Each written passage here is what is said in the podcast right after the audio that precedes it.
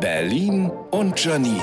Die spitzeste Zunge der Stadt. So, Ferien sind vorbei. Ich war auch im Urlaub und das war ja ganz schön, wenn nur das Koffer auspacken nicht wäre. Ich denke ja am Gepäckband am Flughafen immer, oh, hoffentlich ist der Koffer weg.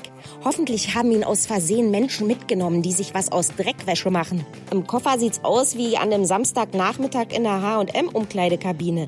Die Klamotten haben sich selbstständig zu einem Knäuel zusammengeflochten. Es riecht erbarmungslos. Warum ist denn der Koffer überhaupt so viel schwerer als vorm Urlaub? Hm, vielleicht weil überall Sand drin ist? Ich mach das Beste draus und eröffne spontan eine Strandbar in meiner Wohnung. Yippie! Und im nächsten Jahr wieder ein Urlaub. Oh, ätzend. Aber ich habe jetzt eine Lösung für den Koffer-Auspackwahnsinn. Ich schraub einfach Rollen an meinen Kleiderschrank und wenn ich zurück bin aus dem Urlaub, schraube ich sie wieder ab.